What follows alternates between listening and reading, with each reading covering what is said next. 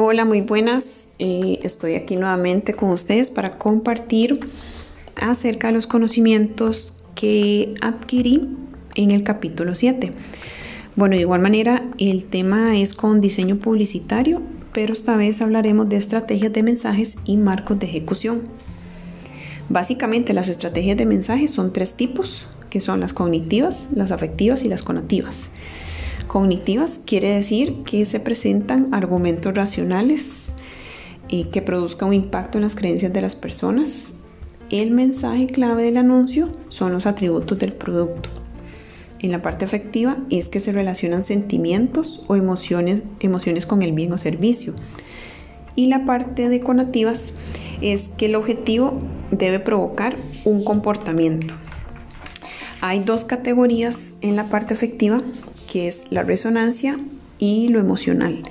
La resonancia va con conectar un producto con las experiencias de un consumidor. Esto para que cree lazos más fuertes. Y lo emocional es que intenta despertar emociones fuertes que conducen a recordar y seleccionar el producto. Ahora bien, entrando en el tema de marcos de ejecución, básicamente es que cuenta una historia en el anuncio, es una manera en que se presenta el recurso publicitario del anuncio. Eso fue estudiado en el capítulo anterior acerca del sexo, humor, miedo, etc. Básicamente los marcos de ejecución son la animación, los pasajes de vida, la dramatización, el testimonio, la autoridad, la demostración, la fantasía y la información.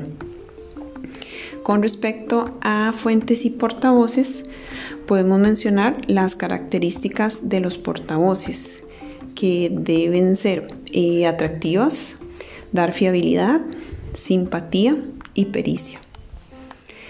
Y como último tema del capítulo es la eficacia de la publicidad.